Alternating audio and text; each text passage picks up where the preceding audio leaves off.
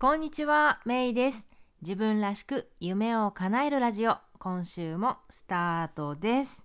いかがお過ごしですか？風邪などひいてないでしょうか？ということで、えー私は最近ですね、まあいつもにも増して、えーなんか読書の冬というかね、まあ、読書って普通読書の秋とかって言いますけど、まあ実はね、年中問わず楽しめるのが読書なのかななんて思ってるんですけど、まあ寒い冬だからこそね、あの本を家でゆっくり読むなんていうのもね、えー楽しみの一つかななんて思ってるんですけど、えー最近ねちょっと本とか読書とかについて考える機会が多かったので近々、えーあるゲストをまた呼んでね、えー本とか読書とか読書の記録みたいな話もねしていこうと思うので楽しみにしていてください。ちなみにね最近私が好きなのは、えーブランケットにくるまって、えぬくぬくしながら読書するのが気に入ってます。ね、皆さん最近、えーお気に入りの本なんかありましたでしょうか、うん、私もねいくつかあったんですけど、えー全部は紹介しきれないので今日はね、えー旅っていうテーマでちょっとまあ簡単にお話ししてみようかなと思います。で、えー最近読んだ本の中で「The Yellow Envelope」という本があったんですね。で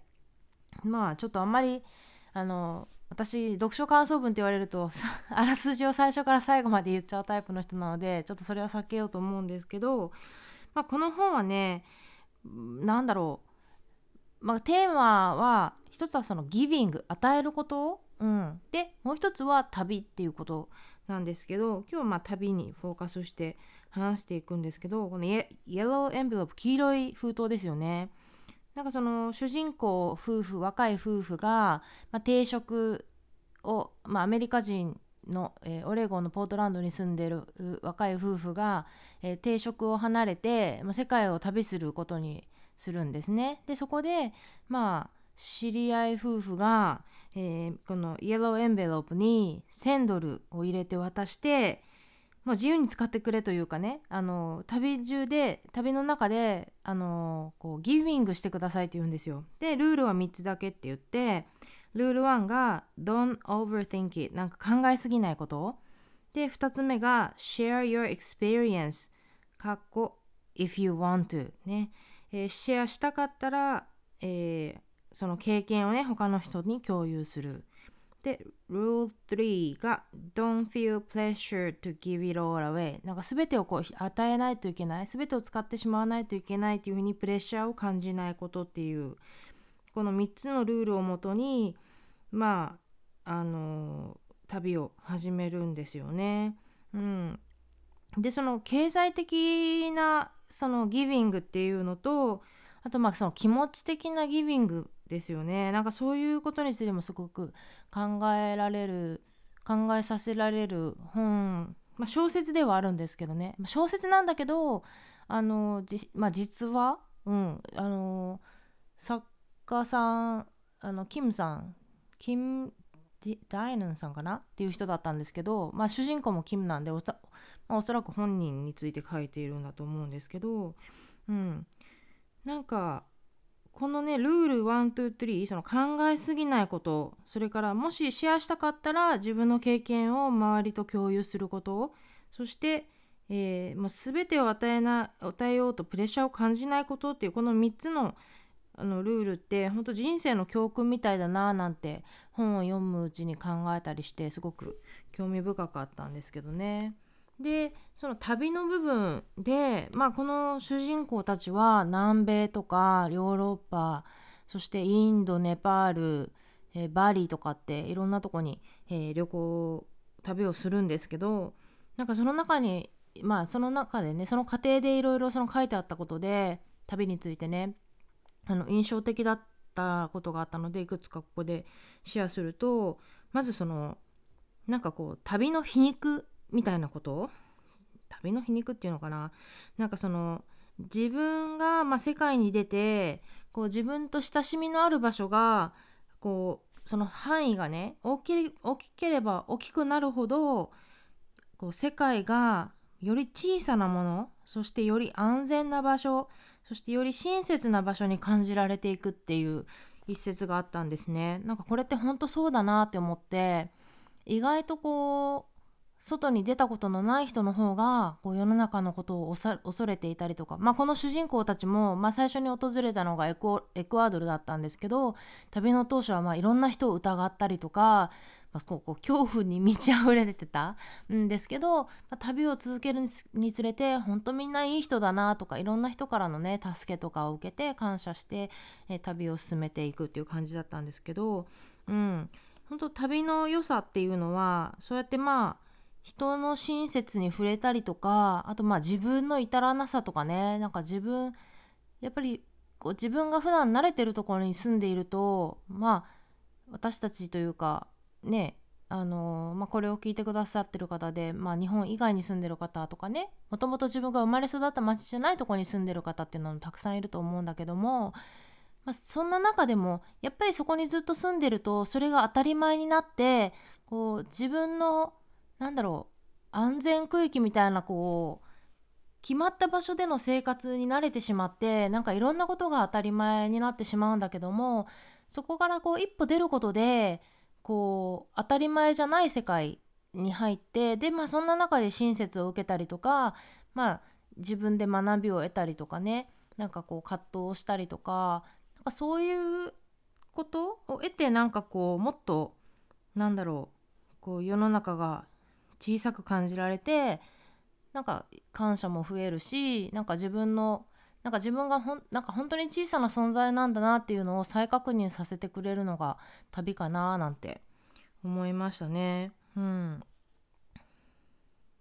それからですねなんかもう一個あのー、興味深かったのがあのー、こんなことが書いた書いてあったんですよね。その主人公たちがインドとかネパールに行った後にバリに行ったんですよね。でなんかその結局バリってなんか今その、まあ、ヨガとかスピリチュアルっていうので、まあ、結構西洋の人にもなんかこうニューエイジの感じの人にも人気があるあのデスティネーションなんですよね。なんで行ってみたんだけども、まあ、実際なんかそのなんだろうなんかこうチャクラのリーディングとかなんかそういうこう、まあ、ちょっと商業化されてたみたいなねなんかそうそういう印象を、まあ、主人公を受けるんですよね。でなんかそこで書いてあったのがなんかこう旅において人ってこのホーム家とかその自分がま住み慣れた場所とは違ったものを求めて旅に出るんだけどもなんか結局ホームとつながりのあるものを求めてしまってるみたいなことが書いてあってなんかこれも本当なんかそうだなってあの私20代の頃に、まあ、観光マーケティングの仕事に7年近く、えー、ついてたんですけどその時もやっぱりそのデスティネーションそれそのままの魅力を伝えたいという気持ちがある一方ででもやっぱりその日本の人たちが求めてるものっていうのがもうすでに頭の中にあってそれに沿う形でこう何でしょうそのデスティネーションを見せていくみたいなのが、まあ、結局マーケティングになっていたりして、うん、なんかそこのギャップみたいなものに、まあ、苦しんだって言ったらあれですけどなんかこう考えさせられた時期があったんですよね。なんかそのデスティネーションそのものの魅力なんかその日本人の知らない魅力がある一方でもう日本人の中でまあ、旅行海外旅行中はこういうことがしたいとかこの国だったらこういう楽しみ方だよねっていうのがすでにあったりして、まあ、それに合う形でこう提供していくみたいなね、うん、なんかそこのギャップみたいなものをなんかこう久しぶりになんか感じたりしましたね。なんかそれもすごく、うん、懐かしかったかなって、うん、思いますね。うん。そんなことを思いました。うん、でえーとまあ、最近の旅の記録というと、えー、年末に、えー、去年の年末に台湾に行ってきました。2週間過ごしてきたんですけど、まあ、そこでの話もね、まあ、せっかく旅の話をしてるのでちょっと話をすると、えー、実はなんと10回目の台湾だったんですよ。あの帰ってきてから数えたら。で最初に行ったの最初の23回は学生時代に行ってたんですけどあのー、そのうち1回はアメリカ留学した時のハウスメイトが、えー、台湾人の女の人だったんで、まあ、その人と、えー、アメリカ帰りに台湾経由で帰ったんで、台湾で落ち合っていろいろ連れてってもらったりあのジョフェンっていう9分ですね。あのなんだっけ「千と千尋」の神隠しの舞台になったと言われるあそこですね。とか行ったりとかね。いろいろ連れてってもらったんですけど。うん。でまあその後えー、まあ、旦那さんと知り合ってからですよね。結婚してから、まあ、さらにますます毎年のように、えー、今行ってるっていう状態なんですけど。でもねなんかその観光客としてそしてまああの親戚を訪ねてっていう感じでこれまで行ってたんだけどなんかちょっと違う視点で台湾を見たいなってあの去年は思ってたんです。それで、えー、台湾に住んでる日本人女性と会いたいなと思ってそれを今回実現させたんですね。で、えー、まああの私の夫は台湾の台中という、まあ、台湾の中央にあるあの町の出身なので、まあ、台中をメインに、えー、ステイして今回は台北も行ったしあとイーランという温泉が有名なあの台湾の東側にあるとこなんですけどその辺そちらにも今回また行ってでしたんですけど、えー、今回はその台中あの夫の出身地の台中で台中に住んでいる日本人女性、えー、のねねさんと、えー、会う機会がありました。で、えー、ねねさんは、えー、今ねねねママという名前で、えー、ブロガーをされていて台中の情報などをねネット上で、えーえー、子供と台湾という名前で、まあ、お子さんさんにいらっしゃる、えー、ブロガーさんなんで、あのー、まあ、台中を中心にね、え台湾を、え子連れでどうやって楽しむかみたいな、えブログをね私も滞在中かなりお世話になったんですけど書かれていてプラス、まあ、お友達っていうまた別のねあの方あの台中に住んでる日本人女性の方もあの紹介してくださって3人で、えー、ねねさんおすすめのカフェでお茶をしたんですよ。うん、でまあ3人とも私も含めてね3人とも、まあ、日本で、えー、日本で日本で働いた経験があってで、まあ、日本の外海外に今住んでいてで、まあ、子育てをしているっていうのでね、まあ、そういった共通点があったりとかして、まあ、ワイワイガヤガヤあの楽しく話してあっという間に時間が過ぎちゃったっていう感じなんですけど、まあ、その、えーまあ、住んでいる実際に住んでいる人の目線から見た台湾ってどうなのかなみたいなのも知れたりとか、まあ、台湾でこう手に入りやすい食材入りにくい食材とかねあのそういった話ちょっとリアルななんかこう生活面の話とかもできてなるほどねっていうえー、まあ、学びがあったりとかね、うん、それとかまあブログの話とかもお互いできたしであの、うん、すごい良かったですね。うん、あの台中にはね日本人学校があって全日制だそうです。あの月金やってるやつ。おそらくねもちろん日本人の数でいうとサンディエゴの方が圧倒的に多いとは思うんですけどまあ、昔台中もね日本人がすごい多かった名残で、えー、全日制の日本人学校があって、えー、そのねねママさんのお子さんのうちの一人はね日本人学校にあの通われてるみたいな話もあってね。でちゃんとなんか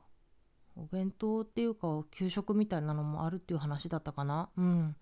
なんかそういう話とかねなんかそうなんだって。でまあ、台湾の暮らしは結局のところすごく住みやすくて、まあ、特に台中はね、あの都会すぎず田舎すぎずのちょうどいい気候もいいしね、うん、あの過ごしやすいですよみたいな話とかまあ安全だしねってあの日本人として嫌な思いをしたことは一度もないですみたいな話で終わって、うん、でまた来年あの帰省するんでその時は会いましょうねっていうことで、えー、お別れをしました。うん